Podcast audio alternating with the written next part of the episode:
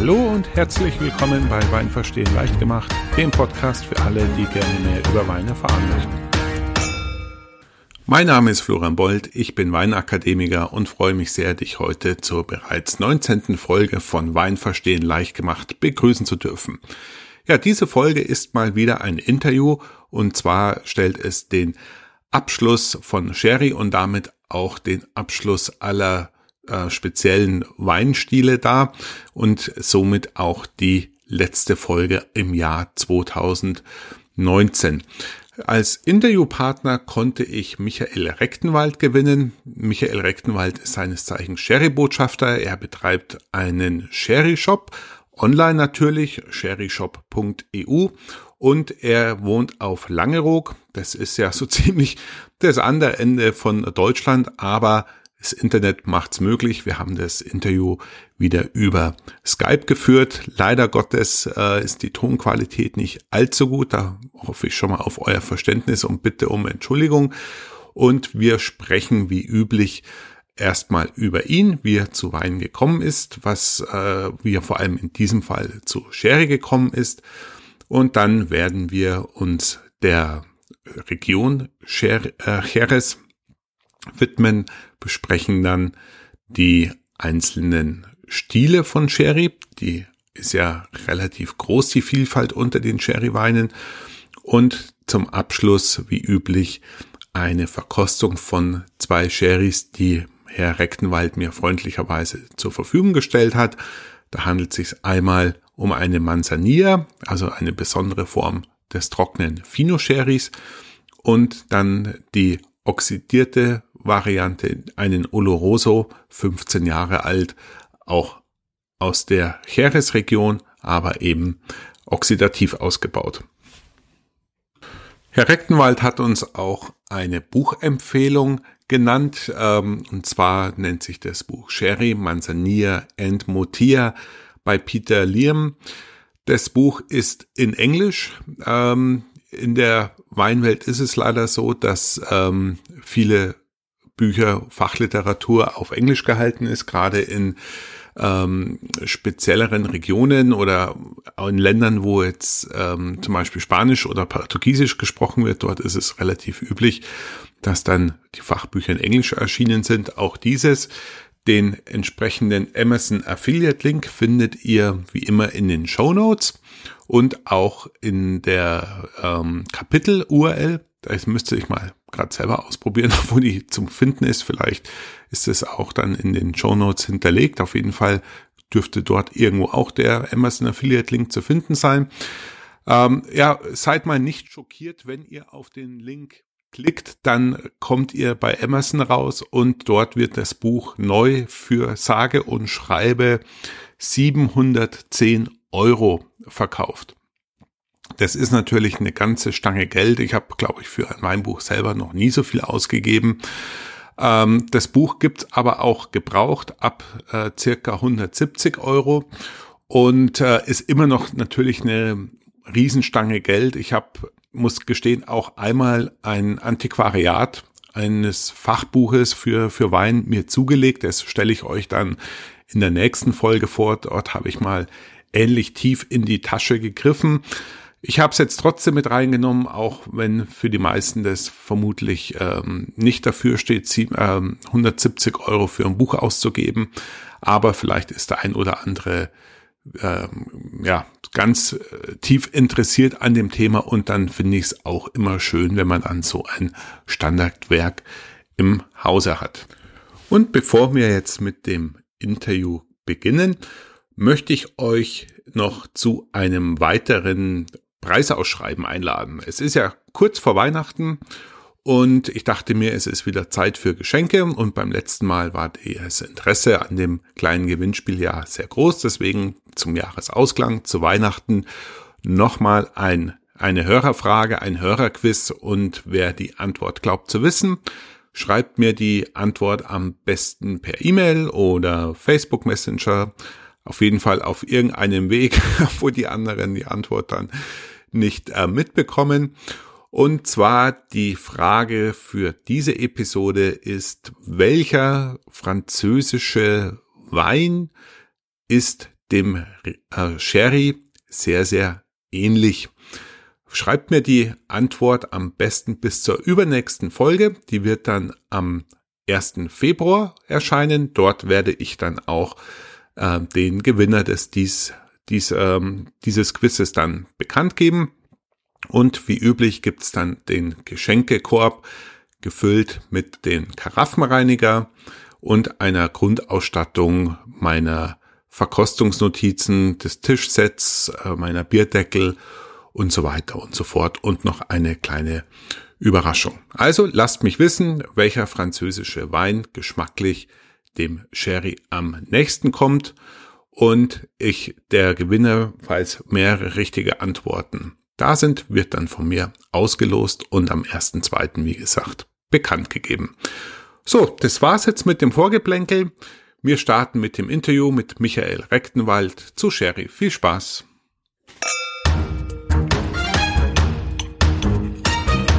Hallo, ähm, ich bin Michael Rechtenwald.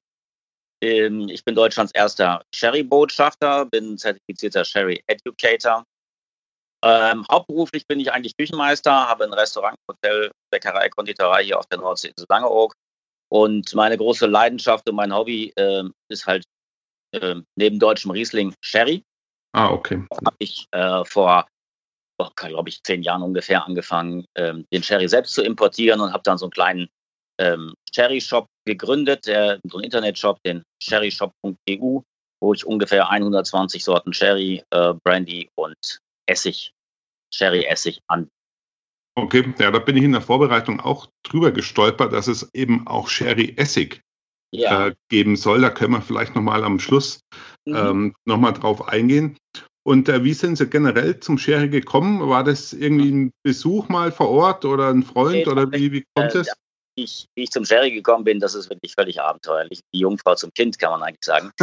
ähm, ich hab, ähm, bin ja in Ostfriesland aufgewachsen, aber ähm, seltsamerweise in einem Haushalt, wo immer Wein getrunken wurde. Habe dann eine Zeit lang in Ostwestfalen gelebt und wollte auch immer Wein trinken. Und das war zu der Zeit genau in Ostwestfalen wie in Ostfriesland. Es gab keinen vernünftigen Wein. Ne? Es gab äh, Weiß und Rot und beides war schrecklich. Okay. Und äh, ja, eigentlich äh, zeigen sich die Ostfriesen oder Nordfriesen ja eigentlich aus Teetrinker aus. Ja, Soweit weiß zumindest meine Schublade. Teetrinker bin ich natürlich auch. Ja. Aber, ähm, also ich habe dann mal in Bielefeld meinen äh, Zivildienst gemacht und äh, zu der Zeit gab es dort ein, eine, eine Spanierin, die mit ihrem Mann spanische Weine importiert hat, so Anfang mhm. der 80er Jahre. Ähm, die Firma gibt es heute noch und der Peter Hilgert, mit dem bin ich nach wie vor befreundet, ist ein großer, wirklich großer, profunder Kenner spanischer Weine und Sherrys und der hat mich mit, keine Ahnung, 21 oder sowas zum Sherry gebracht. Ganz, ganz komisch. Also in Bielefeld tatsächlich, ja, die Stadt, die es nicht gibt, wie man immer so schön sagt. Mhm. Und seitdem habe ich mich dann einfach mit Sherry immer intensiver beschäftigt, bin dann natürlich auch mal hingefahren und so weiter und habe das dann peu à peu einfach in, in unseren Restaurantbetrieb und ins Hotel mit, mit eingebaut. Ne? Und der große Durchbruch kam dann äh, eigentlich mit dem Gewinn des, des ersten deutschen Sherry-Botschafter-Titels. Das war so ein Sommelier-Wettbewerb. Ah, okay. Und mhm. wie, wie bereitet man sich darauf vor? Also, oder besser gesagt, wie, wie wird man so ein Experte dann, weil da die Konkurrenz wird ja nicht gering gewesen sein, oder? Die war schon, die war schon ganz ordentlich, aber ja, das war tatsächlich, weil ich mich einfach immer, ich habe mich da gar nicht wahnsinnig groß vorbereitet drauf. Ich habe mich einfach da schon zu dem Zeitpunkt schon über 20 Jahre lang mit Sherry beschäftigt. Ne? Und es ist halt ein Nischenprodukt und auch für die Top-Sommeliers äh, der Republik ist das ja immer nur so ein Produkt in der Regel am Rande. Ne? Ja, ja, das und, stimmt die wissen sicher oder wussten sicher damals in allen Bereichen des Weins deutlich mehr als ich, nur eben anscheinend nicht beim Sherry. Ne? So, ja, ja, ja, gut. Nachpassen, ne? Und ähm, die 120 Sherrys jetzt in Ihrem Shop, äh, das ist auf jeden ja. Fall schon mal eine, eine, ganz gute Auswahl. Kann man denn sagen, wie viel äh, Sherrys generell so hergestellt werden? Wie viele äh, produziert werden? Sorten, verschiedene Sorten. Ja.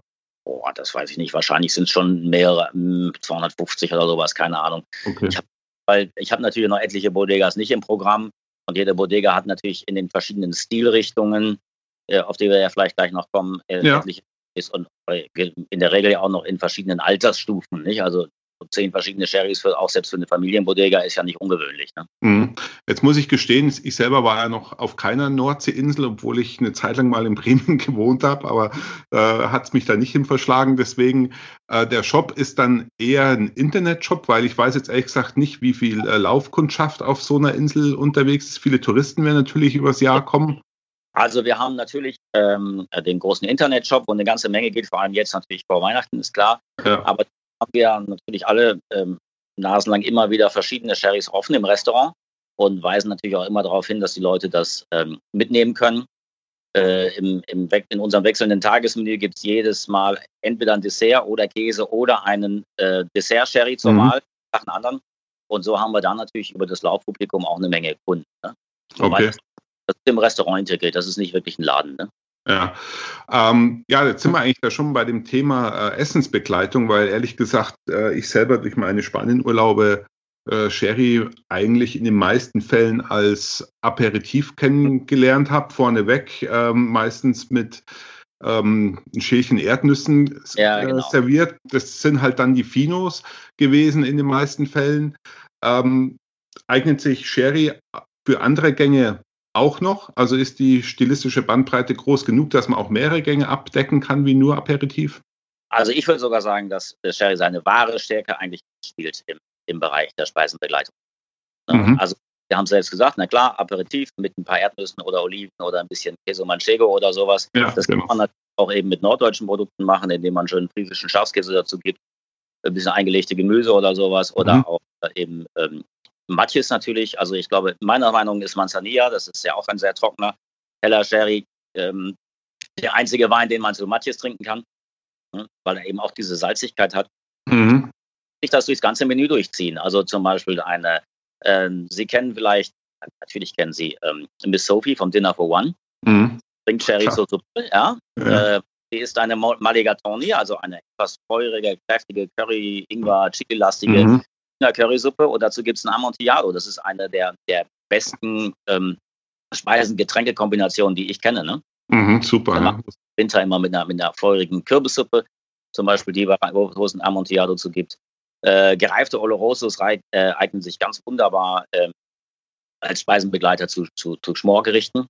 Nicht, wenn man so einen Rinderbraten oder eine Lammschulter oder sowas so über Stunden lang äh, hin, vor sich hinköchelt, hinschmort, dass die Soße ganz reduziert ist, und dann natürlich die, im Dessertbereich, angefangen von Cream über Moscatel bis hin natürlich zu dem, der barocken Süße eines, eines Pedro Jiménez, äh, ist alles offen. Ne? Ja, jetzt sind wir eigentlich schon äh, bei den äh, Sherry-Stilen angekommen. Ja. Ähm, ich würde sagen, vielleicht fangen wir trotzdem mal mit der äh, Region an sich äh, selber an. In meinem letzten Podcast hatte ich ja äh, eine Einführung kurz gegeben. Ähm, ja, die Sherry-Region an sich besteht ja hauptsächlich aus dem sogenannten Dreieck, wo, wo Jerez die, die äh, Hauptstadt ist. Ja, ähm, wie lässt sich denn die Gegend an sich äh, beschreiben am besten? Was die auszeichnet, warum gerade dort eben Sherry dann auch produziert werden kann? Ja, also ähm, das ist das sogenannte Sherry-Dreieck, gebildet aus den drei Städten Jerez de la Frontera, ähm, El Puerto de Santa Maria und San Lucar de Barrameda. Mhm. Ähm, Sherry ist ein, ein Getränk oder in dieser Region wird seit über 3000 Jahren nachweislich durchgängig Wein angebaut. Mhm. Ähm, zwei entscheidende Faktoren haben eigentlich dazu geführt, dass Sherry heute so ist, wie er ist. Das eine ist natürlich ähm, äh, die, die Landschaft. Ähm, der Boden, der helle Alvareza-Boden ist ein, ein sehr, sehr, sehr kalkhaltiger Boden, mhm. ähm, der diese Mineralität in den Weinen hervorruft. Früher war da mal ein Meer, das ist halt eben tatsächlich äh, vertrocknetes Wasser, wenn man so mhm. will, und Kalk und sowas. Ne? Der ist richtig weiß, der leuchtet richtig in der Sonne, mhm. dieser Boden.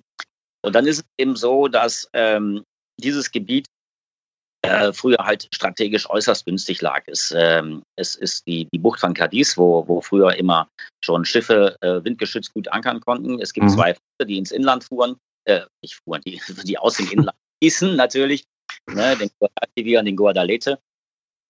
Also extrem äh, gut für, für seefahrende Völker, die die Spanier immer, waren, und extrem gut für halt ähm, weite Seereisen, weil es schon sehr südlich und sehr westlich gelegen mhm. ist.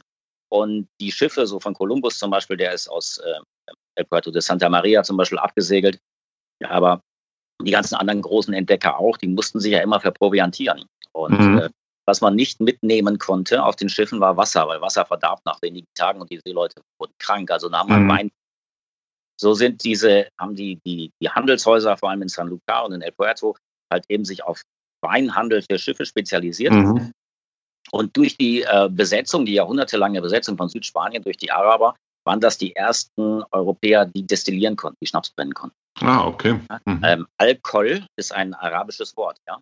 Ah, das wusste ich auch nicht. Aha. Ja, die Araber brachten halt die Kunst des Destillierens, vor allem für medizinische Zwecke natürlich, mhm. weil halt ja nicht trinken, die Moslems. Mit nach Spanien und so sind die Jungs dann irgendwann in, in San Lucar und in El Puerto und in der Gegend auf die Idee gekommen, den Wein mit Schnaps zu versetzen, um ihn für die Seereisen stabiler und haltbarer zu machen. Mhm. Weil äh, so ganz genau wusste man ja nicht, wie Wein eigentlich passiert. Das war ja ein göttliches Geschenk. Nicht? Pasteur ja. hatte, gab es ja zu der Zeit noch nicht. Und äh, andere Regionen haben dann irgendwann relativ schnell nachgezogen. Und, äh, das war sehr verbreitet, äh, Wein mit Schnaps zu versetzen zu dieser Zeit. Es sind eigentlich nur drei Getränke übergeblieben.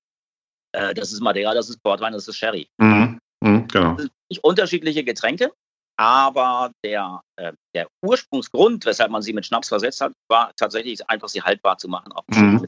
haltbar.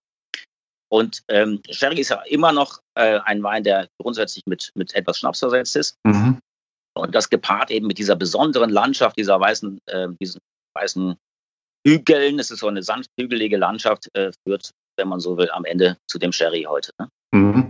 Und was äh, Sherry von den zwei anderen, die ja in dem, die ich im Podcast ja davor schon bearbeitet hatte, äh, Port zu Portwein gab es ja insgesamt fünf Sendungen, zu mhm. Madeira mhm. dann eine mit einem Interview mhm. äh, mit der Rubina, die ja auf Madeira lebt. Äh, was aber Sherry ähm, unterscheidet zu den anderen, ist eben seine besondere Herstellungsmethodik in dem Solera-System und die das Prinzip der Florhefe, ne? Das ist ja das, was, was, er, was ihm die Sonderstellung auch aromatisch einräumt. Ja, also einmal natürlich, dass Sherry, beim Sherry nur drei Rebsorten zugelassen sind. Im Portwein sind es ja viel mehr. Mhm. Dann ähm, Sherry ist, sind äh, selbst die ganz dunklen Pedro Jimenez sind immer Weißweine. Mhm. Ja, es gibt halt nur die drei zugelassenen Rebsorten Palomino, äh, Moscatel und Pedro Jimenez. 95 Prozent macht Palomino aus. Und ähm, es ist halt so, äh, dass ähm, es, es gibt in dem, historisch gab es in, in Südspanien, also im, im Sherry-Dreieck, zwei, sag ich jetzt mal, Gilden. Es gab die Gilde der Schipper, das sind die Menschen, die mit dem Wein gehandelt haben. Und es gab die Gilde der, der Winzer. Mhm. Und wie überall heute noch in Europa war es natürlich verboten, äh, Qualitätsweine verschiedenster Jahrgänge zu mischen. Mhm. Ähm, ich kürze das jetzt mal ab, weil es einfach sonst äh, viel zu lange dauert. Es gab dann irgendwann einen Prozess, ich glaube 1755 oder sowas, bin ziemlich sicher 1755. Da haben die Schipper dann durchgesetzt, dass man Weine äh, verschiedenster Jahrgänge mischen darf. Mhm. Ähm, das hat eben zu diesem einzigartigen ähm, Ausbau geführt, ähm, dem sogenannten Creadera Solera System. Mhm. Wer es genau erfunden hat, ist völlig äh, unklar. Sicher ist nur, dass jede Bodega es um Ende des 18. Jahrhunderts, also so ab 1790, hatte. Ja, nicht ausschließlich, okay. aber auch. Ähm, ganz vereinfacht gesagt ist das, ähm, sind das mehrere Fässer übereinander. Fass mhm. ein. In Wirklichkeit viel kompliziert, aber wir vereinfachen es hier jetzt mal. Ja. Untersten Fass nehmen Sie was raus. Äh, das ist jetzt unser fertiger Sherry. Aus dem Fass darüber nehmen Sie, nehmen Sie etwas raus und füllen es unten wieder rein. Aus dem Fass darüber raus und wieder rein und so weiter. So hat man ein dynamisches System. Die Fässer sind nicht ganz voll und immer schon in der Regel mit etwas Schnaps versetzt. Ähm, die, die ähm, jahrhundertelange äh, Tradition des Auftriebens der Weine hat eben hat dazu geführt, dass in dieser Gegend eine besondere Hefe sozusagen endemisch wurde, die sich mhm. auf den ähm, Verzehr, muss man ja im Prinzip sagen, sie verstoffwechseln das ja der, der, der aufgespriteten Weine spezialisiert hat, nämlich diese sogenannte Florhefe. Mhm. Hefe ähm, benötigt. Das war quasi eine natürliche Selektion, die sich halt im Ausleseprozess an das spezielle Milieu gewöhnt hat und dann genau, Lebenshefe. Und ähm, die Florhefe, also ich nenne die ja immer Feinschmeckerhefe, ähm, die unterscheidet sich von anderen Hefen eben dadurch, dass sie äh, erstens Sauerstoff braucht zum, zum Stoffwechseln mhm. und dass sie eben äh, ähm, neben dem bisschen Restzucker, was vielleicht noch im Wein ist, in erster Linie sich von Alkohol ernährt. Mhm. Glycerin, von Weinsäure und so weiter. Das und, klingt für manchen jetzt relativ fantastisch oder paradiesisch. Ja, ja, ja. Die Feinschmecker-Hefen. Und ähm, in diesen Fassreihen äh, war es oft so, dass die Fässer nicht ganz voll waren. Mhm. Ja, mit diesen hygienischen Bedingungen auch nicht so penibel wie heute. Wie gesagt, man wusste ja auch nicht so ganz genau, was man da macht. Und das hat eben dazu geführt, dass sich oben auf den nicht ganz vollen Fässern in den Fassreihen so eine Schicht gebildet hat von mhm. unserer ähm, wenn Sie schon mal im Flugzeug waren und haben von oben auf eine Wolkendecke geguckt, so ungefähr sieht so ein Fass aus, wenn Sie da reingucken. Es ist so ein weißer Belag, so, so ein bisschen, sieht fast aus wie Schimmelpilz, ein bisschen flauschig das Ganze. Und ähm, äh, die Florhefe lebt halt vom Alkohol, deshalb wird auch regelmäßig umgefüllt und immer wieder ein bisschen Alkohol nachgegeben, mhm. damit die Florhefe wieder frische Nahrung kriegt und verstoffwechselt diesen und macht, ähm, produziert ein, ein Produkt, äh, das heißt, das vergessen wir danach ganz schnell wieder, das heißt Acetaldehyd. Mhm. Also das ist die Flornote, das ist dieser besondere Geschmack, der einfach in diesen, in diesen trockenen, herrlichen, frischen Sherrys drin ist. Mhm. Und, und, und für diese sogenannte Sherry-Note sorgt. Und das ist auch der Grund, äh, weil der Sauerstoff verstoffwechselt wird, dass das Spundloch äh, eben offen ist, ne? dass, es, dass dort Sauerstoff reinströmen kann noch. Genau, das Spundloch ist immer offen und die, ähm, äh, die Fässer sind in der Regel zu vier Fünftel gefüllt. Das heißt, mhm. In der Regel sind 600 Liter Fässer aus amerikanischer Eiche, mhm. ähm, schwarz angestrichen, weil Florhefe mag kein Licht und ähm, äh, eben oben mit Sauerstoff, mit, vier, mit 100 Liter Wein gefüllt. Ne? Jetzt, was mich jetzt überrascht hat, war der Fakt, dass das ähm, Solera-Prinzip ja jetzt, sagen wir mal, über den Daumen ähm, ein bisschen älter wie 200 Jahre ist. Mhm. Das heißt für mich ja, dass äh, Sherry davor eigentlich ganz ein anderer Wein gewesen sein muss, wie wir ihn heute kennen. Ja, da geht man fest von aus. Also man geht, ähm, es gibt ja keine deutschen Fachbücher, aber in den, ja. in den Big Book of Sherry Wines vom, vom, vom äh, Consejo Regulador äh, steht ähm, Sweet Wines Heavy Fortified. Da okay. geht man so Süßweine stark aufgesplittet. Ja, da geht man einfach von aus. Man hat einfach das Zeug irgendwie gern lassen. Damals waren es auch zum Teil Rotweine.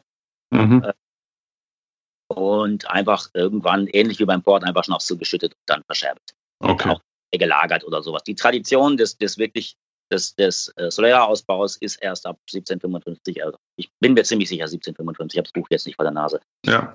Weil vorher durften sie auch die Weine nicht mischen. Das waren verschiedene historische Umstände, die dazu geführt haben. Okay. Und ähm, wenn jetzt quasi oben in der obersten Schiene immer nachgefüllt wird und unten rausgenommen wird, ähm, spricht er eben dafür, dass man zum einen ja einen jahrgangslosen Wein damit erzeugt. 99 Prozent sind, sind jahrgangslos. Es gibt jahrgangslos, also, genau. Mhm. Vom Prinzip her, sage ich mal, ist der Hintergedanke ja vielleicht durchaus vergleichbar mit dem in der Champagne, dass man mit Reserveweinen über Jahre hinweg einen gewissen Hausstil vielleicht generieren kann. Aber erstes Ziel wird wahrscheinlich sein, auch eine beständige Qualität und ähm, Geschmacksgleichheit über Jahre hinweg vielleicht äh, erzeugen möchte. Ähm, wie lange ist denn so eine Solera im Einsatz? Wird die also, mal mhm. abgebaut oder neu gestartet oder wie muss man sich das vorstellen? Also wir reden jetzt ja hier mal von, von, von absoluten äh, Qualitätssoleras, die werden eigentlich nie neu gemacht. Die, okay. die, die bleiben immer drin. Natürlich gibt es einen großen Handel mit gebrauchten Sherryfässern für ähm, Whisky. Whisky, genau. Mhm. Ganz bekannt. Ähm, aber da wird manchmal nur so ein einzelnes Fass rausgenommen. Eigentlich betrachten die, die richtig guten Bodegas ihre, ihre Solera als, als sozusagen als ein lebendiges äh, Objekt. Ja. Also mhm. Sie sehen auch fast in jeder Bodega, sehen Sie irgendwo einen Küfer. Wenn irgendwo ein Fass kaputt ist, dann wird es rausgenommen, dann wird es repariert, dann wird es wieder eingebaut, all solche Dinge. Weil das ganze Mikroklima, also wenn Sie, wenn wir heute über Terroir sprechen, dann findet äh, Terroir äh, in einem sehr entscheidenden Maße äh, beim Sherry in den Bodegas statt, ja. Und okay. jetzt sucht man natürlich, äh, weil das Mikroklima ja in den Fässern ist, in den mhm. Wänden, in, in, in, überall, in der Luft, ne, diese, diese Florhefen. Prinzip unterscheiden sich von Bodega zu Bodega auch so ein bisschen ähm, die, die Florhefen. Mhm. Natürlich mittlerweile auch Reinzucht-Florhefen, völlig klar. Also ähm, das ist immer unterschiedlich, welchen Stil das Haus hat, aber das gibt es natürlich auch. Also es gibt ein ganz witziges Beispiel, zum Beispiel bei Emilio Hidalgo, ähm, der liegt in der Altstadt von Jerez, ja. Und mhm. ähm, der sagt, er, seit da ein paar Neubauten gekommen sind und so weiter, hat, kriegt ja nicht mehr so viel, so viel Luft. Die, die Florhefen brauchen halt Luft. Ich komme vielleicht gleich nochmal auf die Architektur der Bodegas mhm. Sprechen. Und der hat sein ganzes Patio, da stehen oh, gefühlt tausende Gummibäume und Yucca-Palmen und so. Äh, weil er sagt, die Pflanzen äh, produzieren halt einfach Sauerstoff und ich brauche den Sauerstoff für meine Florhefe, damit mhm. besser.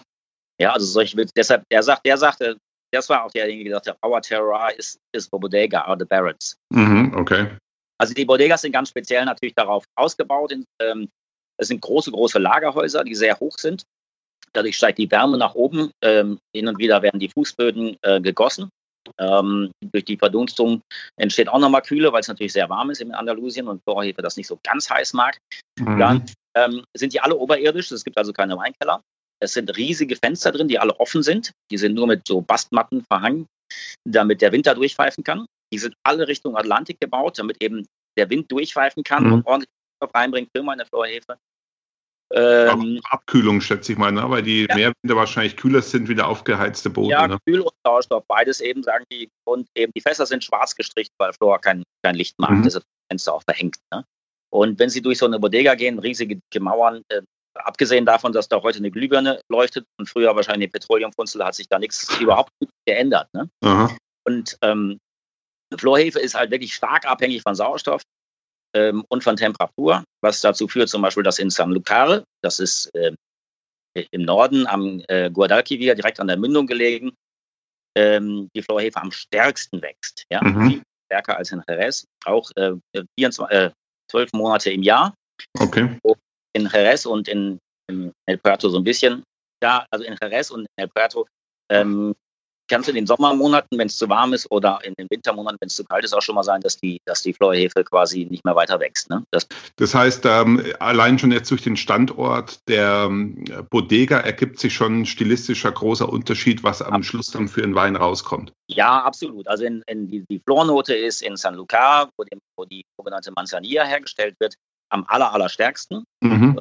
Es spielt auch überhaupt keine Rolle, ob ähm, keine Ahnung, die Reben rund um Jerez stehen wenn eine Bodega, die, weil sie da einen Partner hat oder, oder ein bisschen, bisschen Land hat, die dort die, die, die Trauben erntet und dann in San Lucar ausbaut, wird es eine Manzanilla. Die Rest ausgebaut ist dann ein Fino, wenn man bei den hellen, trockenen Sherrys sind. Da ist das Terroir wirklich dann wieder ganz entscheidend die Bodega. Ne? Und die Weine, man schmeckt den Unterschied deutlich. Okay, das heißt, äh, man kann den Unterschied zwischen einem Manzanilla und einem Fino tatsächlich dann auch erschmecken. Sagen wir mal, zu 90 Prozent. Es gibt mhm. natürlich ein paar Ausnahmen ne? und, und dieser Übergang ist natürlich auch fließend. Ne? Also ähm, das ist auch klar, aber das ist schon, es ist schon erkennbar. Und okay. auch in den, in den Amontillado oder ähm, merkt man eigentlich die, ähm, dass die Amontillados aus San Lucar anders sind als die aus Jerez. Okay, dann gehen wir es vielleicht gerade mal durch. Ähm, Fino ist der bekannteste und mhm. der trockenste äh, Wein, der auch, sage ich mal, am extremsten diesen Aldehydton, diese Chlorhefen-Geschmack dann äh, liefert. Sein, ich sage jetzt mal zumindest mengenmäßig wahrscheinlich, sein kleiner Bruder ist dann die Manzanilla.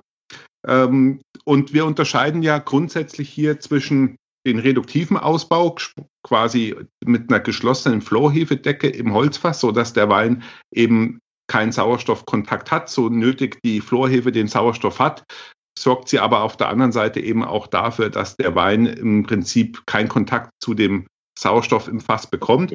Deswegen mhm. spricht man bei denen dann eben vom reduktiven Ausbau. Eigentlich spricht man in, in, vom biologischen Ausbau.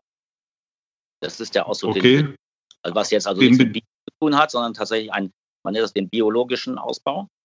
Okay, das ist schon mal eine Spezialität, sage ich mal, aber im Grunde ist es das, was, was gemeint ist, oder? Dass der Wein okay, keinen Sauerstoff das, bekommt. Und dann gibt es den Fall, dass eben die Florhefe nicht äh, eine geschlossene Decke bildet, sondern ähm, wolkig bleibt und somit Stiele entstehen, wo zumindest ein teilweiser Sauerstoffkontakt mhm. ähm, mhm. möglich ist ja. und somit eine Oxidation eintritt. Jetzt äh, sprechen die dann dort auch von oxidativem Ausbau oder haben sie dafür auch ein, äh, ein spezielles ja, Wort? Tatsächlich vom oxidativen Ausbau. Ne? Und ähm, der Amontillado ist dann quasi, äh, soweit ich es im Kopf habe, so gewissermaßen ein Zwischenstück zwischen ja. Äh, Oloroso und, und Fino. Ja, also ähm, der Übergang kann auch hier wieder fließend sein. Also es ist ähm, ähm beim Neo ist es verboten, aber bei Manzanilla heißt es dann zum Beispiel Manzanilla Passada. Mhm. Äh, früher hieß es auch äh, Fino Passado, aber das ist diesen Ausdruck, äh, dürft ihr heute nicht mehr benutzen. Das heißt also, wenn dieses Soleras, die, die Florhefe ist endlich, sie hat ungefähr ein, ein Wachstum von zehn Jahren. Mhm. Äh, es gibt durchaus Finos oder Manzanillas, wo man diese eben etwas länger noch im Fass lässt und dann wird die langsam brüchig und fängt an zu oxidieren. Dann mhm. werden die hellbraun, diese Weine. Mhm. Ähm, das heißt dann eben in in äh, San Luca heißt das äh, Manzanilla Passada. Und ähm, ja, in, in Jerez und in El Puerto benutzen Bodegas, wenn sie so einen Stil machen, ähm, in der Regel so ein paar Fantasieausdrücke, um das irgendwie dem Kunden klarzumachen. Also Fino Antique sage ich jetzt zum Beispiel nur von einer Bodega de Castilla. Das sind aber ganz kleine Nischenprodukte. Üblicherweise wird dann tatsächlich ähm, in der Regel nach sechs, sieben Jahren Florausbau, ähm, wenn man das dann einen Amontillado dann machen möchte, wird etwas mehr Schnaps zugegeben. Mhm. Also Pinos und Manzaniers haben in der Regel, ähm, bis auf ein ganz paar Ausnahmen, exakt 15 Prozent. Mhm. Und äh, dann baue ich diese Weine so in diesem Solera-System aus, sagen wir mal fünf, sechs Jahre. Und dann gebe ich etwas mehr Schnaps zu in meine Fässer. Und äh, ich sage immer, wie bei jedem Alkoholiker, irgendwann ist ja mal Schluss. bei, bei 17 Prozent äh, Alkohol sterben meine, meine Chlorhefen ab. Mhm. Und Weine bekommen natürlich, dadurch, dass die Fässer nur zu fünf Sechstel gefüllt sind, äh, Sauerstoffkontakt und beginnen zu oxidieren. Und diese mhm. an Amontillados, übrigens ähm, benannt nach der Stadt und, und dem Weinbaugebiet Montilla, was ein Stück mhm. weg liegt, weil die haben es eigentlich erfunden. Mhm. Äh, und in Jerez und, und äh, war das dann quasi auch ein Zufallsfund? Weil, wenn ich mir die Karte jetzt anschaue, ist Montilla ja relativ weit im Hinterland. Und wie wir gerade gesagt haben, je näher am Meer, desto besser wächst die Florhefe. War es einfach so, dass Montilla die Rahmenbedingungen gar nicht so da war, dass man äh, so eine geschlossene Florhefeschicht re ähm, reproduzierbar und ähm, verlässlich bekommen hat, wie, wie weiter unten an der Küste? Ja, mag, mag vielleicht sein. Also in Montilla war, war äh, traditionell jahrhundertelang Lieferant des Sherry-Gebiet und die haben das dann weiter verscherbelt. Okay. Äh, erst mit, mit äh, Beginn, mit der Gründung der DO Jerez und äh, San Luca ähm, 1933 ähm, durften sie dann nicht mehr liefern. Da hat man die Grenzen dann eng abgesteckt. Ne? Aber die Tradition des Weinausbaus ist, in, in, abgesehen davon, dass man da eine andere Hauptrebsorte hat, nämlich Pedro Jiménez, auch trocken, war da genauso, auch unter Flor. Vermutlich wird die Flordecke auch, vor allem in den Sommermonaten, weil es ja viel heißer ist, sehr brüchig gewesen sein. Mhm. Und vielleicht war es ein Zufallsprodukt, das weiß ich aber gar nicht ganz genau. Ne? Nur eben die haben halt diese, diese nach einiger Zeit des, ähm, des, des Florausbaus die höhere Ausspätung erfunden. Und deshalb ähm, Amontillado heißt nach Art von Montilla. Ne? Okay. Und das ähm, ist quasi die, der am wenigsten oxidierte Sherry? Also am wenigsten oxidierte Sherry sind natürlich die trockenen, Fino und, und Manzanilla. Was heißt genau? Und dann gibt es sozusagen die Zwischenstück Amontillado, mhm. wobei natürlich auch, also es gibt Amontillados, die waren fünf, sechs Jahre unter Flor und dann über 30, 40 Jahre oxidativ. Ne? Mhm, Wahnsinn. Der, der Florgeschmack geht nie ganz weg, aber es ist dann nur noch so, ein, so eine leichte Information im Hintergrund. Ne? Okay. Dann gibt es natürlich die, die ganz ähm, oxidativ ausgebauten, die von Anfang an höher gespritet werden, sogenannten Olorosos. Ne? Mhm. Äh, die entscheiden in der Regel schon beim Grundwein, ähm, welchen Grundwein sie wie produzieren möchten. Ob sie ihn biologisch ausbauen wollen als Fino Manzanilla, um die Chance zu haben, hinterher ein Amontillado noch draus zu machen, oder eben gleich ähm, nur oxidativ. Es gilt im Allgemeinen die Regel, dass die Weine, die etwas fülliger, etwas körperreicher, etwas weniger frisch sind, die Oloroso genommen werden. Mhm. Das heißt, hier äh, kommt dann eigentlich der Fakt der, der Lage beziehungsweise des Jahrgangs zum Tragen, dass man eben schaut, aus welcher Region äh, kommen die Trauben eben ein bisschen äh, körperreicher daher und äh, abhängig vom Jahrgang natürlich. Also hier spielt dann schon auch die Herkunft der Trauben dann doch eine gewisse ja. Mit rein. Ne? Es, es, gibt auch tatsächlich auch Lagen ähm, Sherrys, die aus einer Einzellage gemacht sind. Das war früher sogar, es gab gibt eine ganze Menge historische bedeutende Lagen. Das ist äh, in den ja eigentlich im 20. Jahrhundert erst sehr, sehr, sehr verloren gegangen. Mhm. Heute so ein bisschen eine Renaissance dieser, dieser ganzen Geschichten, dass mhm. man die Cargos, so heißen die Lagen ja, dass man die wieder, wieder entdeckt und, und lagenreine Geschichten gemacht und das extern ausbaut oder eben Reserveweine davon macht, solche Geschichten. Das, das blüht jetzt gerade wieder so ein bisschen auf. Ja, ich glaube, die greifen halt da einfach den Trend ähm, auf, dass halt in der ganzen Weinwelt und insbesondere auch jetzt in der alten Welt ähm, der Qualitätsanspruch immer höher wird und natürlich ja. der Lagengedanke jetzt gerade aus dem französischen und vielleicht auch aus dem deutschsprachigen Weinbaubereich natürlich ähm, sehr ähm, ja, verstärkt worden ist die letzten ja, Jahre. Also es wird auf Ursprungsbezeichnungen immer mehr Wert gelegt und das ist ein Nebeneffekt vielleicht, die die dann nutzen. Ja, ja und dann gibt es ja, also wir reden jetzt bei diesen drei Sherrys, die wir jetzt bisher beschrieben haben, Stilistiken oder vier sind es ja mit Manzanilla, aber immer noch von einer Rebsorte von Palomino Fino. Es ist mhm. immer die Rebsorte. Ne? Ähm, sind alle auch noch trocken, die, die Ja, also ähm, eigentlich ja. Es gibt äh, immer ein paar historisch gesehen ein paar Ausnahmen. Ja. Also auch Olorosos, die leicht gesüßt sind. Mhm. Ähm, aber ganz wenig. Eigentlich sind die alle immer noch trocken. Okay. Wobei vor allem Oloroso am Gaumen etwas süßer erscheint, Mhm. was mit dem Glycerin zu tun hat. Also Chlorhefe vernichtet neben dem Alkohol auch noch Glycerin. Mhm. Und die sorgt ja für so einen vollmundigen, runden Geschmack, so ein, ein schönes Mundgefühl. Ähm, und das hat Oloroso eben, weil keine Florhefe drauf war. Und das erscheint dadurch auch ein bisschen süßer. Und Mhm. durch die Konzentration, ein bisschen Restsüße ähm, ist ja in der Regel ein Hauch wenigstens auch noch immer drin. Mhm. in Grundwein und äh, die Florhefe vertilgt da auch wirklich alles. Da bleibt nichts mehr über. Wir reden von 0, irgendwas Gramm. Ja. Also Sherry hieß ja auch, zumindest Fino hieß ja auch immer, ist eigentlich der trockenste Wein der Welt. Ja, es gibt Ja, kaum genau. einen Wein, der so wenig Restzucker hat wie jetzt ein Fino. Genau. Im Oloroso bleibt der Hauchrest sogar natürlich drin und durch Mhm. diese Ausbauphase in den Fässern, weil auch die oxidativen Dinger werden ja immer wieder gewechselt, wenn auch langsamer, äh, konzentriert sich das natürlich. Wasser verdunstet und es kommt immer wieder was neu drauf man kriegt eine extreme Aromenkonzentration. Wenn man sich jetzt diese Stilmatrix im Sherry-Bereich vorstellt, dann hat man eben zum einen auf der einen Achse die äh, Art des Ausbaus, also sprich ähm, ähm, natürlich oder biologisch beziehungsweise ähm, oxidativ.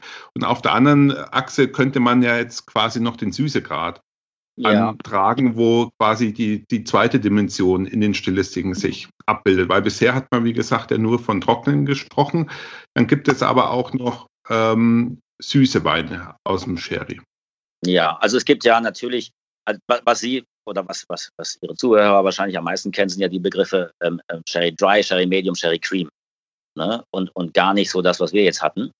Ähm, da gibt es verschiedene Unterscheidungen. Es gibt eben ähm, die Vinos Generosos, das sind die Weine, die wir gerade besprochen haben. Mhm. Dann gibt es die Vino Dulce Natural, das sind natürlich süße Weine. Und dann gibt es eben diese Mischung, sag ich mal, die Vino Generoso der Likör, Mhm. dann ein wenig verschnitten werden. Das ist eben, es, es gibt eben neben dieser Hauptrebsorte Palomino Fino auch noch Moscatel und Pedro Jimenez. Diese Weine werden ähm, süß ausgebaut. Ähm, man erreicht da eine sehr hohe Süße in der Regel, dass die getrocknet werden auf den, nach der Ernte, so wie Strohwein so ein bisschen, ne? auf den Mhm. Feldern. Und aus diesen fast rosinenartigen Trauben macht man dann Wein, der natürlich logischerweise ähm, sehr süß ist, wegen der hohen Restsüße, wegen dem, das Wasser ist ja weg. Mhm. Die Gärung bleibt meistens auch bei einigen Prozent schon stecken, äh, macht aber ja nichts, weil die Weine werden da auch aufgespätet. So, das wird einmal eben, äh, sind die Vino Dulce, Vino Dulce Natural, so ganz doll ist mein Spanisch auch nicht. Und, äh, und die kann man entweder so dann äh, füllen oder eben zum Verschneiden für Medium oder Creams nehmen. Ja? Okay. In den guten Fällen. In den schlechten Fällen wird RTK genommen, also rektifiziertes Traubenmostkonzentrat, Okay. die Sie für 7,99 irgendwo im Regal stehen sehen. Ja. Das wäre jetzt auch noch eine Frage gewesen, wie, wie wichtig ähm, der Alkohol, der zum Verschneiden verwendet wird, ist. Also ob da große Qualitätsanforderungen gestellt werden, aber es ist wahrscheinlich letzten Endes eine Preisfrage des Produktes, wie man es platzieren möchte, qualitativ, welche Alkohole zum Aufspritten dann äh, verwendet werden. Weil ich habe gelesen, der, der Brandy, der ja eigentlich auch ein Produkt aus der Region ist, wird dafür eigentlich so gut wie nicht verwendet. Nee, überhaupt gar nicht. Also ich wüsste für keinen Fall. Also in der Regel, heute ist das wirklich nur noch ein reines önologisches Instrument, Mhm. um den Alkoholgehalt und damit eben mit Flor, ohne Flor zu steuern. Ähm, es, ist, es wird genau wie für die Brandy, wird Ayren verwendet aus der Mancha. Ähm, aber soweit ich weiß, über 90-prozentiges so, so, so Industriedestillat, was in kleinsten Dosen zugegeben wird. Eigentlich um, um gar keinen Geschmack abzugeben, um nichts zu beeinflussen geschmacklich, sondern wirklich nur um den Alkoholgehalt des Grundweins einzustellen und damit sozusagen das als önologisches Instrument. Iren ist ja so ein Nebenfakt, ist ja ganz witzig. Iren ist ja die weltweit meist angebaute Rebsorte, die keiner Ja. kennt. Also Ja, Mengen genau. spielt eine, eine große Rolle, aber sie findet eigentlich kaum ähm, Verwendung in, in namhaften Weinen. Beim letzten Urlaub bin ich allerdings drüber gestolpert, dass in Supermärkten zumindest immer mehr Weißweine tatsächlich verkauft werden, aber da reden wir hier von Flaschenpreisen, die unter zwei Euro sich bewegen. Ja, das ist, ich habe mich noch nicht getraut einzuprobieren, vielleicht sollte ich es mal. hat damit zu tun, ähnlich wie beim Palomino ist das, ist das ja auch so, weil das, äh, das A, aufgesplittete Weine nicht mehr in sind und auch ja äh, immer weniger Schnaps getrunken wird. Das heißt, Mhm. Jungs müssen mit ihrem Zeug. Auch im, der, der, der Sherry-Anbau nimmt ja nach wie vor weiter ab. Und äh, es, sie finden auch immer mehr Palomino-Weißweine so, ne? Oder auch ja. tatsächlich eine mit leichtem Florausbau ohne Aufsplittung. Das ist der neue mhm. Trend. Vor 15 okay. Jahren so ein paar innovative Jungs haben damit begonnen und einige ziehen jetzt nach. Ne?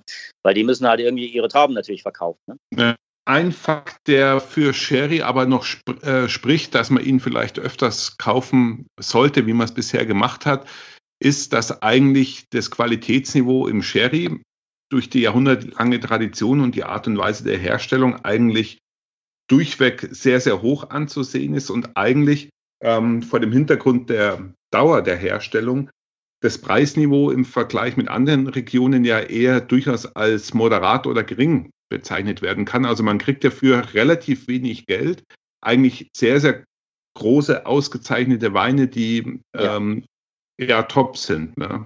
Also die, die Sherry-Weine, vor allem gereifte, ältere Sherry-Weine, sind, sind die billigsten alten Weine der Welt, sag ich immer. Ja? Genau. Also wenn, wenn wir ähm, über, über ein VORS, das ist so ein Label, dass die dann mindestens im Durchschnitt 30 Jahre alt sein müssen, Amontillado oder Oloroso reden, dann kriegen sie bei mir im Shop sowas wirklich, was richtig gut ist, schon für 65 Euro. Ja. Wenn wir von 30 Jahre alten Bordeaux sprechen, dann können sie ja Auto für verkaufen, sag ich. Ja. Ne? Und, und die, die, die, die, die Herstellung ist ja auch eben extrem arbeitsintensiv. Und da, da stehen ja, da liegen ja auch Tausende von Fässern. Also es ist eine irre Menge an, an gebundenem Kapital. Ne? Mhm. Also dafür sind die extrem preiswert. Sherrys und Montilla-Weine, wo die ähnliche Tradition ist, die auch so alte Sachen haben, mhm. sind extremst preiswert für, für diese Art. Ne? Einkaufen noch sagen sollte, Finos und Manzanillas, also das, was, was unsere Zuhörer als, als Sherry Dry kennen, mhm. das äh, bis auf ganz wenige Ausnahmen frische, junge Weißweine, wenn man so will, die als solche auch zu trinken und zu behandeln sind. Mhm. Heißen, sie sind bis auf wenige Ausnahmen nicht besonders lagerfähig. Sie sind auch in der Flasche nicht besonders lagerfähig. Sie werden nicht, ähm, nicht besser da drin, weil das mhm. Richtig ist, es baut sich ab. Und wenn Sie die Pulle offen haben, dann wirklich innerhalb einiger Tage austrinken. Mhm. Also äh, Sie kämen nie auf den Gedanken, eine Flasche Riesling aufzumachen, wenn die Oma um die Ecke kommt, ein kleines Gläschen einzuschenken, den Riesling in den Keller zu tun. Und ein halbes Jahr später kommt die Oma wieder und dann holt man Riesling wieder raus. Da weiß jeder, dass das totaler Schwachsinn ist. Aber bei Finos und Manzanillas ist es genau derselbe Frevel. Das Zeug ist nicht haltbar. Ja. Man kann es ja so herleiten, dass alle Weine, die reduktiv hergestellt sind, und äh, das ja. hat man ja vorhin schon erklärt, trifft ja hier auch zu, also alle Weine, die unter Sauerstoffausschluss hergestellt worden sind, haben natürlich eine viel ausgeprägtere Empfindlichkeit gegenüber Richtig. Sauerstoff und damit eine geöffnet eine viel kürzere Haltbarkeit oder Genießbarkeit vielleicht ah. sogar auch wie ja. Weine, die schon im Produktionsprozess ähm, oxidiert worden sind. Ne? So kann man es eigentlich herleiten, das stimmt tatsächlich. Aber das ist eben was, was bei Cherry keiner, weil alle denken immer, das ist so eine Art Likör oder sowas. Ja, ne? ja. Und, und, und, jetzt, also der Idealfall ist natürlich in Spanien kriegen sie, kriegen sie Finos und Manzanillas zum Essen, vor allem in San Lucar zum, zur Fischplatte, in einer halben Flasche. Ne? Zack, ja. Tisch, zwei Personen in 0375 Flasche, das ist die ideale Menge dann hat man auch, ähm, wenn man nachrechnet, weniger Alkohol getrunken, als wenn man eine Flasche Riesling oder Chardonnay trinkt. Ähm, aber das Gut, ist mit 15 Prozent ist es ja auch handelbar, ist ja nichts anderes wie, wie ein, sta ja, ein starker Rotwein oder was. Ja, ne? eben. Nicht? Also das ist ähm, genau. Und äh, das hat, die Größen sind natürlich in Deutschland immer am schwierigsten zu kriegen. Das okay. ist, Im Supermarkt stehen ja nur 07 Flaschen, da stehen keine 037 Flaschen. Ja, das, das schafft man dann vielleicht doch nicht. Ne? Äh, so ja, ich schaffe das schon, ne? aber ich trinke ja auch Ähm, oder man muss sich halt wirklich Freunde einladen. Ähm, man sollte auch, wenn man so eine Pulle gekauft hat, sie möglichst nicht im Supermarkt kaufen, weil du weißt nie, wie lange der Kram da steht und deines Vertrauens kaufen und auch mal fragen, wie lange die schon im Lager ist. Und wenn er keine Ahnung hat, wovon sie sprechen, dann kaufen sie da alles, aber kein, kein Fino oder Manzanilla bitte. Ja, weil das sollte ein guter Weinhändler natürlich schon wissen, dass diese Produkte frisch, bis auf wenige Ausnahmen, es gibt immer Ausnahmen, natürlich frisch und jung getrunken werden sollen. Mhm. Aber das ist ein, ein, Dilemma in Deutschland, auf das ich jetzt im Rahmen des Podcasts schon häufiger hingewiesen habe, dass man im äh, Lebensmitteleinzelhandel bei uns selten ähm, eine fundierte Beratung bekommt, weil die Leute in der Regel relativ wenig Ahnung haben von Wein. Und äh, auf so eine Frage würde ich vielleicht testhalber tatsächlich mal stellen, um zu schauen, wie das Gegenüber äh, reagiert.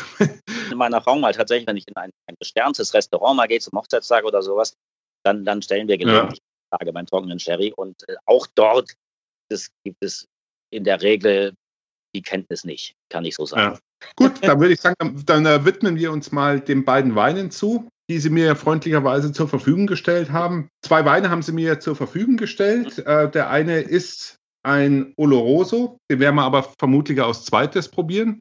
Mhm. Und der erste, das ähm, erkenne ich jetzt selber gar nicht auf dem Etikett, um was es sich da handelt. Aus, ah ja, Manzanilla steht sogar vorne drauf. Was kann man zu dem Wein grundsätzlich sagen? Also Goya ist ähm, äh, von der Bodega Delgado Zuleta, eine sehr, sehr alte historische Bodega in, in San Lucar.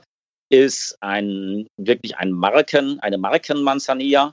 Ähm, der oberen Qualität. Also ich habe jetzt nicht so was Extravagantes geholt. Mhm. Ähm, äh, wird, äh, die, die, Solera muss in San Luca viermal jährlich umgefüllt werden, weil die Florhefe halt so viel Alkohol vertilgt. Mhm. Weil, weil die Bodega, die liegt ein bisschen außerhalb der Stadt, oben auf dem Hügel, da fegt immer schön der Wind lang.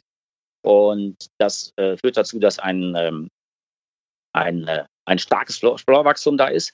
Ähm, der ist deutlich über sieben Jahre im, im Solera-Verfahren gereift. Deshalb, steht auch schon Manzanilla Passada drauf. Das ist eine beginnende Passada. Mhm. Er ist nicht mehr so ganz glasklar, sondern er wirkt schon ganz leicht äh, gelblich, was aber auch damit zu tun hat, dass er nur sehr, sehr wenig filtriert ist. Ähm, Sherrys für den Supermarkt werden üblicherweise kalt filtriert. Das heißt, die, die werden auf minus 4, 5 Grad abgekühlt, dann mhm. fällt alles, was da irgendwie drin ist. Aber die sind natürlich auch tot und steril. Ne? Äh, das wird bei diesem hier nicht gemacht. Der wird nur leicht filtriert und äh, in den letzten Jahren ähm, nehmen, äh, erleben auch sogenannte Enrama-Sherrys, also überhaupt nicht filtrierte Sherrys. Mhm. Das ist so ähnlich, geht parallel eigentlich zur Naturweinszene, ne? dass man einfach sagt, so wie sie im Fass sind, sollen sie auch in die Pulle rein. Wenn da was drin rumploppt, dann ist das halt so. Dann ist das halt so, ja. Gut, den, äh, aber die sind am wenigsten haltbar. Die Kaltfiltration macht das Zeug natürlich haltbarer, aber mhm. es gibt natürlich jeglichen Geschmack. Der ist jetzt leicht filtriert, aber ähm, weil ganz, also Cherries mit Kaltfiltration bieten wir im Shop bei uns an. Ja, ich denke, das ist einfach auch wieder so ein Aspekt, wo, wo man einfach merkt, dass Wein ein erklärungsbedürftiges Produkt ist und deswegen der Lebensmitteleinzelhandel einfach äh, immer ein schwieriger ähm, Marktplatz ist für Wein, weil eben die meisten Kunden einen klaren Wein erwarten und der ich möchte jetzt nicht sagen geschult, weil das immer so von oben herab klingt, aber der Kunde, der kein Hintergrundwissen hat und einen trüben Wein im Extremfall bekommt, hält es halt für einen Fehler, obwohl es vielleicht äh, beabsichtigt war, äh, ja, ja. genau Wein so zu machen. Schauen wir uns die Rückseite vom Etikett vielleicht nochmal an. Da steht genau 15 Volumenprozent äh, drauf. Das ist genau das, was, äh, was wir eben entsprechend eingestellt wird. Genau. Und die, die Herkunftsbezeichnung Manzanilla, da wird eben auch drauf Wert gelegt. Ich glaube, das ist auch so ein bisschen, ähm, ähm, ja, die Leute in, in ähm, San Lucar leben da, legen da eben auch extrem Wert drauf, sich als kleine Enklave mit, einer, mit der Besonderheit eben herauszustellen. Ne? Was mir so. noch auffällt, ist, äh, alle Flaschen haben einen Schraubverschluss. Ähm, ist das üblich? Ähm, äh, äh, Gibt es Weine, die mit äh, Naturkork abgefüllt sind? Also je, je, hochwertiger die Weine werden, umso, umso öfter finden wir Naturkork. Ähm, bei, bei ähm, oft gibt es diese, diese kleinen Korken, diese Presskorken mit dem, mit dem Kunststoffrand oben drauf. Das ist sehr, mhm. sehr, sehr verbreitet. Äh, Finos Manzanillas, vor allem die, die jung getrunken werden sollen, ähm, sind fast immer äh, Schraubverschluss. Profitieren von weiteren Flaschenlager nicht, die, die sind zum sofortigen Verzehr Also gemacht. es gibt welche, aber das sind wirklich so wenig. Natürlich gibt es ausgezeichnete Lagen, Finos, Lagen, Manzanillas, wo die, die dann in der Flasche leicht amontilladieren und die da auch besser durch werden oder interessanter. Äh, bei dieser hier, das ist jetzt eine, ich nenne sie jetzt mal eine Markenmanzanilla, wenn auch eine sehr gute, äh, ist das absolut nicht der Fall.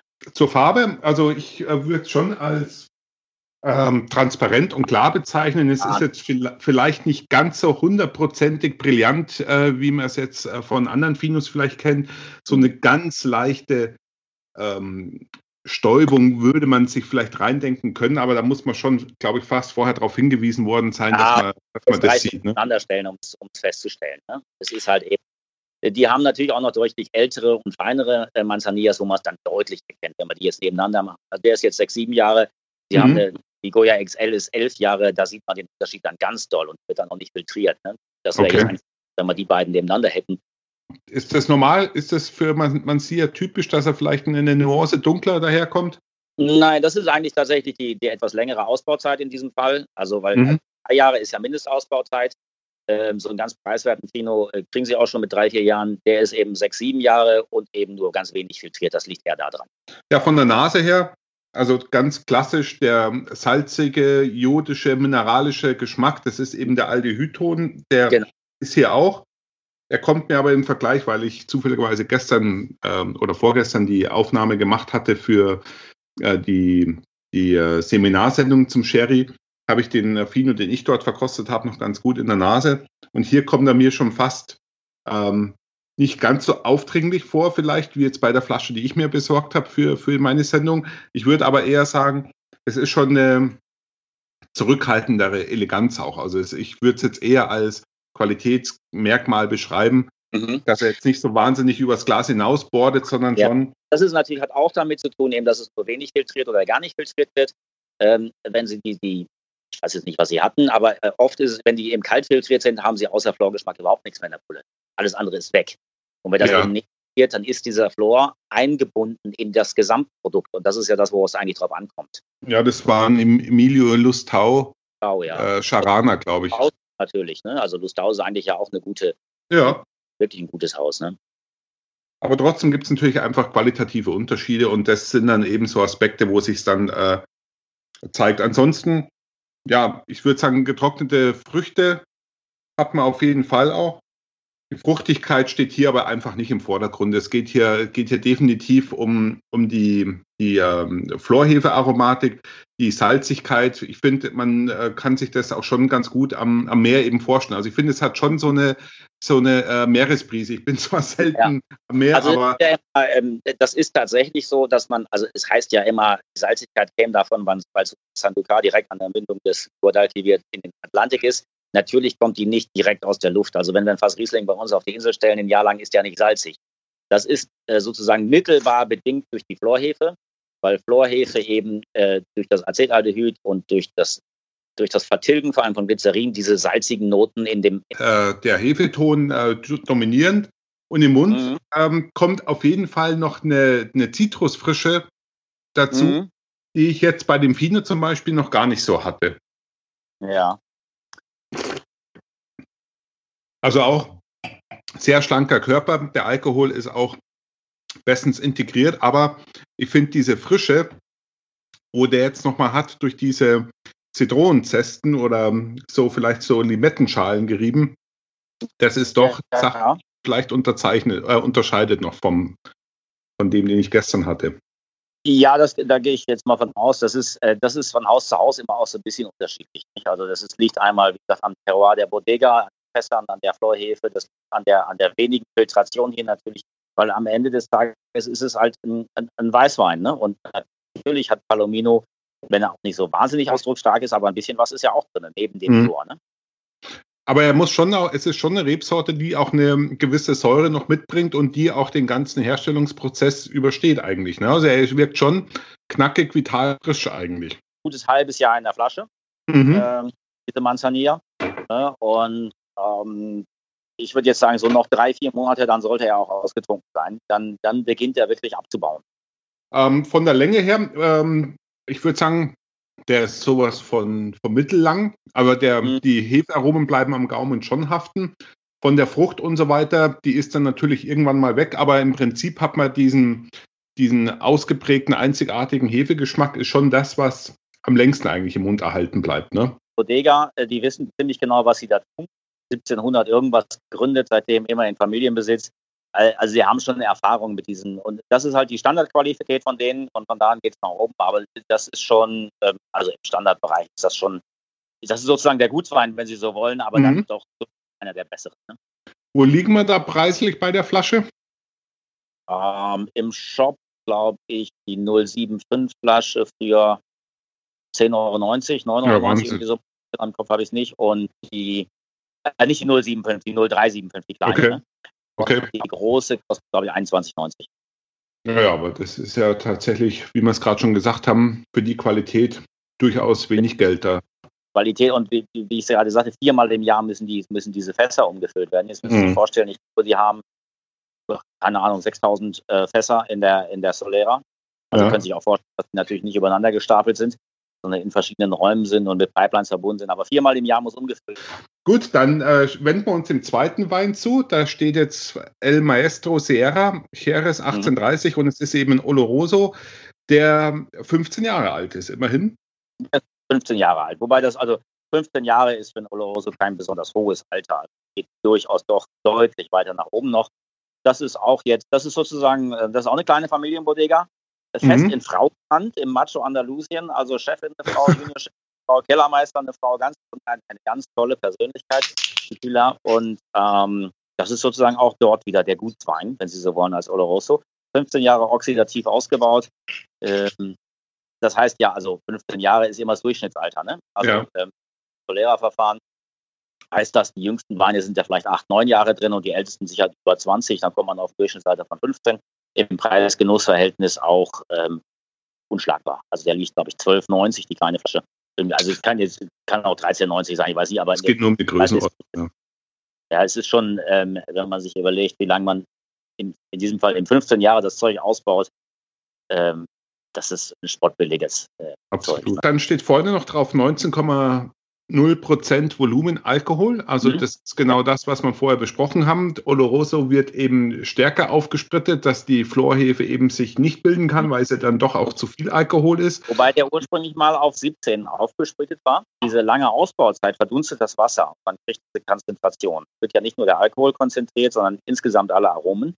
Das heißt also, ich sage immer, man muss sich das ungefähr so vorstellen, wie wenn Sie, wenn Sie als Koch mal eine Suppe oder eine Soße haben, die, die äh, zu laff ist, dann stellen Sie die auf den Herd und kochen Sie die ein. Die Konzentration wieder passt. Und so ähnlich muss man sich das hier in diesem Solera-Verfahren vorstellen. Äh, äh, Wasser verdunstet einfach und dadurch kriegen wir eine Konzentration und oben kommt aber ja wieder neuer Wein rein und neuer Wein und so weiter. Mhm. Das Fass hat dann natürlich, vor allem wenn es je älter es wird, eine, eine immense Aromenkonzentration. Und es steigt halt alles. Es steigt der Rest Zucker, der noch drin ist, das ganz kleine bisschen, was drin ist. Es steigt auch die Säure, die wir hier prägnanter haben in der Regel als bei Finus und Manzaniers, weil eben keine Florheke drauf war. Mhm. Es ist eben auch der Alkoholgehalt. Ne? Es äh, ist eben tatsächlich ein konzentriertes Getränk. Okay. Von der Farbe her ist es natürlich jetzt was ganz anderes. Ich würde es jetzt vielleicht als ein äh, Mahagoni-Braun bezeichnen mit ja. orangenen Reflexen, vielleicht sogar so leichten Grünstich. Ich kann es aber auch an meinen Lichtverhältnissen liegen. Im, im Randbereich geht's, hat so eine leichte grünliche Note. Ähm, auf jeden Fall sieht man schon auch farblich den krassen Unterschied von dem hellen Strohgelb, von dem Finos Manzanias und hier zu diesem bräunlich-rötlichen äh, Farbton. Mhm. Wobei wir reden immer noch von derselben Rebsorte, ne? Genau, also der Unterschied ja. ist dann eigentlich nur der, der Sauerstoffkontakt bzw. die Oxidation. Genau. Genau. Also der ist quasi äh, verrostet, sage ich immer, ja. Mhm. und ähm, etwas war halt der Grundwein etwas fülliger schon und äh, dann werden da die Olorosos draus gemacht und die werden natürlich nicht so oft in der Solera umgefüllt, weil es gibt ja keine, keine Notwendigkeit, den Flor am Leben zu erhalten, mhm. aber, aber eben trotzdem tatsächlich immer wieder. Also es heißt so schön, die, die jüngeren Weine äh, frischen die alten auf und die alten geben ihre komplexen ja. Aromen an die Jungen weiter. Manch einer könnte jetzt denken, wie man es jetzt aus dem normalen Ausbau kennt von, von ähm, Weißweinen, dass die Fässer auch Aromen und Farbe auch abgeben. Ich glaube, das können wir aber hier durch die Dauer des Holzfasseinsatzes eigentlich vernachlässigen. Die Fässer dürften jetzt. Ja, äh, also eben dann nur noch minimal mhm. ähm, Farbe ab und in der Regel, ich glaube, es gibt nur eine Ausnahme, normalerweise werden nur gebrauchte Fässer benutzt, weil eben man diese Gerbsäure auch nicht drin haben. Ne? Also erstmal Gerbsäure tötet Flor, mhm. da will man es so nicht drin haben. Das heißt, ja. die Weinfässer, wenn denn mal neues eingebaut wird, ein paar Jahre so erstmal für was anderes benutzt. Und äh, man, man will auch diese, diese Eichenholz-Gerbsäure aromen, gerade weil es alles amerikanische Eiche ist, das hat ja. historische Gründe, die will man da gar nicht drin haben. Diese leichten Vanillenoten kommen manchmal trotzdem natürlich noch aus, dem, aus dem Holzfass, das ist klar. Ähm, aber das ist alles eher ähm, im, im Randbereich. Ja. Die, die Aromen, die da ähm, entstehen, sind schon tatsächlich mindestens zu 50 Prozent auf die Oxidation zurückzuführen. Mhm, genau. Von der Nase, also deutlich fruchtiger. Ich würde sagen, hier hat man jetzt feige Datteln, auch eher getrocknete Früchte.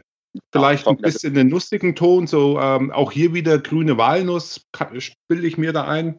Auf jeden Fall äh, fruchtiger und er wirkt auch schon in der Nase äh, korpulenter. Ne? Das ist jetzt nicht mehr ja. der ganz äh, messerscharfe, geradlinige Stil, sondern hier ist auf jeden Fall schon mehr ähm, Wuchtigkeit, mehr Körper, natürlich auch mehr Alkohol, aber auch die Viskosität ist schon eine andere. Ne? Die ist ja, auf, auf jeden Fall dickflüssiger. Das liegt jetzt auch an den Nebenprodukten von der, von, von der Verstoffwechslung der, der Gärung, schätze ich mal. Ja, ja, natürlich ist es eben auch Glycerin noch drin, das eben ja ein Alkoholnebenprodukt ist bei, ja. bei den Kunden. Das ist eben bei Finus und Manzanias eben raus, ne?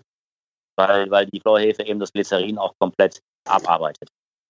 Vom Geschmack her, also es ist extrem intensiv von den Aromen her. Das äh, bestätigt das, was Sie jetzt gerade gesagt hatten, dass alles aufkonzentriert ist. Mhm. Also es ist echt eine, echt eine Wucht, was da an Aromen auf einen zukommt. Und auch der, der Wandel im Mund, finde ich, macht den Wein extrem spannend. Also am Anfang kommt natürlich diese ähm, getrockneten Früchte nochmal rein, aber je länger man ihn im Mund hat, desto mehr zieht er an. Man hat fast das Gefühl, hier sind noch ein paar Gerbstoffe auch irgendwie im, im äh, ähm, eingeschlossen. So, eine, so ein Grip äh, gibt es bei mir auf der Zunge. Das ist ähm, ja. interessant. Wo, woran liegt das? Was ist das? Ich denke, das sind, das, das sind die Gerbstoffe aus den, aus den äh, Trauben und den Kernen und vielleicht ein ganz kleiner Hauch ähm, äh, von den Fässern noch, aber das kann mhm. nicht mehr so wahnsinnig sein. Ne? Und ähm, das, das ist auch wahrscheinlich die, diese enorme Konzentration der Aromen. Ja, der Alkohol, 19 Prozent steht auf der Flasche, aber der ist auch hier wieder bestens integriert. Also man, man kriegt davon so gut wie gar nichts mit. Also das ist fast gefährlich, würde ich sagen, weil ja, der Wein schon eine gewisse Trinkfreude bereitet. Ne? Kunst eines großen Sherrys, die richtig, richtig guten Bodegas, die, die kleinen Familienbodegas, aber von mir aus auch gute, große, die wissen genau, was sie da machen und dann haben sie nicht das Gefühl, dass sie Sprit trinken. Ne? Ähm, haben Sie ihn ein bisschen eingekühlt oder, oder wie? Der ist aus dem Kühlschrank jetzt, ja. Also der war jetzt schon eine Zeit lang draußen, das ganze Gespräch vorhin schon. Das heißt, der, was, was werden, also bei dem anderen stand hinten drauf 10 bis 12 Grad, perfekte Trinktemperatur. Ja. Wie ist es beim Oloroso? Die haben jetzt hier nichts hinten drauf geschrieben. Was kälter, so bei dem, im Weißweinschrank bei 7 Grad. Äh, und den Oloroso habe ich eigentlich immer im Rotweinschrank, so bei 16, 17 Grad. Okay. Weil wenn es zu warm ist, dann schmeckt man doch den Alkohol auf auch ja, wenn er gut gemacht ist. Irgendwann, äh, ich sag mal, alles, was über 20 Grad gibt, wird dann doch ein bisschen gefährlich. Der ist wahrscheinlich jetzt noch ein bisschen unter 15, 16 Grad, aber das ist ja auch das Spannende bei solchen Weinen, wie die sich dann eben im Glas auch entwickeln, abhängig von der Temperatur, zeigen die dann nochmal eine ganz, ganz andere Seite. Ähm, was ja. ich jetzt sehr spannend finde, ist, ich hatte ja gestern einen Cream Oloroso für die Aufnahme mhm. verkostet. Der hat mir ganz gut gefallen, weil ich fand, dass diese Süße eigentlich diese Salzigkeit und dieses Herbe, was jetzt auch der Oloroso mitbringt, eigentlich ganz gut ergänzt. Aber ich finde auch aus, aus trockener Stil ähm, kann er Freude bereiten. Ich kann mir nur vorstellen, dass, ich meine, es sind ja eh beides extreme Weine im Sinne von Geschmacksintensität und auch mhm. ein Alleinstellungsmerkmal, allein schon die Florhefe beim Fino, aber auch hier ein, ein sehr ungewöhnlicher Geschmack. Ich kann mir vorstellen, dass ein Cream Oloroso vielleicht dem mehr Leuten sogar Spaß macht, weil natürlich die, der Zucker den Wein insgesamt gefälliger erscheinen lässt. Ja, das, das, also das kann ich auch so sagen hier im Shop, vor allem ähm, Cream oder Medium, wenn sie gut gemacht sind. Es gibt ja durchaus gute, äh, sind äh, zumindest als Einsteigerdroge äh, immer am beliebtesten. Das ist bei normalem Wein ja auch so, dass der Trend ja, ja auch bei Rieslinge, wie wir es eingangs schon hatten, geht der Trend natürlich schon stark dazu, mehr, immer mehr Restzucker drin zu lassen. Zwar schon alles noch im trockenen Bereich. Im Englischen sagt man ja dazu man so off-dry, also irgendwas 4, 5 Gramm äh, Restzucker, aber das ja. ist oft das, gerade im Riesling- oder Silvaner-Bereich, wo so die Säurespitze ein bisschen abgestumpft wird, was den meisten Leuten dann zusagt und den Wein halt für mehrere einfach gefälliger erscheinen lässt. Ne? Ja, so ähnlich kann man das hier auch adaptieren, auch wenn es völlig andere Weine sind. Aber das ist, ja. je, je, länger die Leute sich damit beschäftigen, umso eher tauchen sie dann auch schon mal in, die, in diese extreme Welt ein. Ne? Wie ist es denn mit der Haltbarkeit von Oloroso, wenn der mal auf ist? Ähm, Hat es der genauso eilig, getrunken zu werden oder hält der noch ein paar Tage länger durch, wenn man vielleicht abpumpt? Bei Amontillado von Oloroso kommt es auch natürlich immer ein bisschen auf das Alter an und auf die Qualität. Ja. Also diese, diese, Weine jetzt hier, das ist ja auch wieder so eine Art Gutsweinqualität von Maestro Serra, würde ich sagen, einige Monate. Ja, bei Madeira ist es ja genauso. Ich glaube, ähm, den kann man auch, äh, kann, soll man sogar ja auch stehend lagern, weil er eben schon zu Ende oxidiert ist. Da passiert so gut wie nichts mehr in der Flasche dann. Ja, das sagt man hier auch stehend lagern, auch unter anderem wegen dem hohen Alkoholgehalt, weil dann schon mal, wenn sie, wenn sie so an die 19, 20 Prozent gehen, auch schon mal der Alkohol den Korken zerbröselt, wenn Korken drin sind. Aber manchmal sind Korken drin, ne? Das macht man aber dann eher bei den halt bei den bei den Top-Produkten beziehungsweise ja. bei den bei den gereiften dann, ne? Mhm, genau. Haben wir noch irgendwas Wichtiges äh, vergessen, übersehen, Herr Rechtenwald? Nee, ich Was? glaube, wir haben eigentlich, wir haben eigentlich, also wir könnten ja noch drei Stunden weiterreden, aber jetzt haben wir so als, als, als Grundkenntnis und so weiter, als Bar Fundament haben wir, glaube ich, schon alles, alles drin, was wir jetzt so hat, was wir jetzt so brauchen.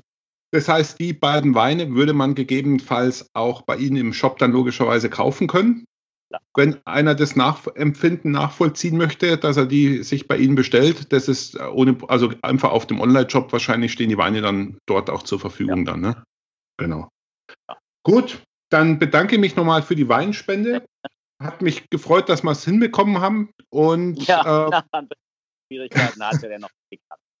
Genau, und äh, wenn Leute nochmal Fragen haben, ich denke, der eine oder andere wird sich vielleicht dann auch an Sie direkt wenden. Die äh, Verlinkung Ihres Shops findet dann eben auch in den Show Notes statt, sodass die Leute dann auch äh, es leicht haben, Sie zu finden. Und wer Lust äh, hat, der kann sich wahrscheinlich dann auch bei Ihnen per E-Mail melden mit irgendwelchen Experten oder Fachfragen nochmal. Ja, genau. Und auf der, auf der Homepage vom Sherry Shop EU finden Sie auch so eine Wissensseite. Alles nochmal deutlich vertieft, was wir hier besprochen haben. Und man kann alles nachschlagen und alles nach. Alles klar. Super. Danke, Herr Rechtenwald.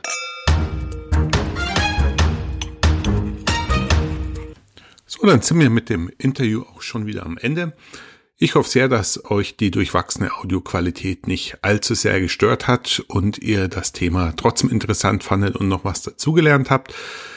Ähm, damit kommen wir ja auch quasi zum Abschluss des Jahres 2019. Wir starten ja dann am Januar, am 11. Januar ins neue Jahr und ich möchte dort eben wie auch schon angekündigt einen ganz neuen Themenblock aufmachen. Und zwar werden wir uns dann für eine gewisse Zeit erstmal mit normalen Weinen beschäftigen. Ich bedanke mich schon mal sehr für eure Ausdauer, dass ihr jetzt über ein halbes Jahr euch nur mit Süßweinen und Sherrys und Madeiras etc. beschäftigen musstet. Aber das gehört einfach meiner Meinung nach zur Abrundung des Themas äh, Wein dazu. Jetzt habt ihr einen ganz guten Überblick über die Weinwelt, welche Stile es gibt. Und nächstes Jahr starten wir dann mit einer Themenreihe, wo ich mich mit den Stellschrauben in der Weinherstellung beschäftigen möchte. Und ähm, wir fangen an am 11. Januar mit Folge 20 in 2020, wenn das mal kein gutes Omen ist. Und dort werden wir uns mit einem der wichtigsten Buzzwords aus der Weinwelt beschäftigen, nämlich mit dem Wort Terroir. Ich bin ja ganz froh, dass äh, Michael Rechtenwald schon im Interview das Wort Terroir hat fallen lassen. Äh, dort hat er sich ja darauf bezogen, dass Terroir bei den Sherry-Herstellern so verstanden wird, dass es sich um den Herstellungsprozess beziehungsweise um die Tradition vor Ort äh, dreht. Ähm, wir greifen äh, den Begriff Terroir nochmal auf und konzentrieren uns dann im neuen Jahr in Folge 20 ähm, mit dem Bodenbegriff von Terroir. Terroir ist, äh, gehe ich aber dann in der nächsten Folge noch drauf ein, umfasst er relativ viel.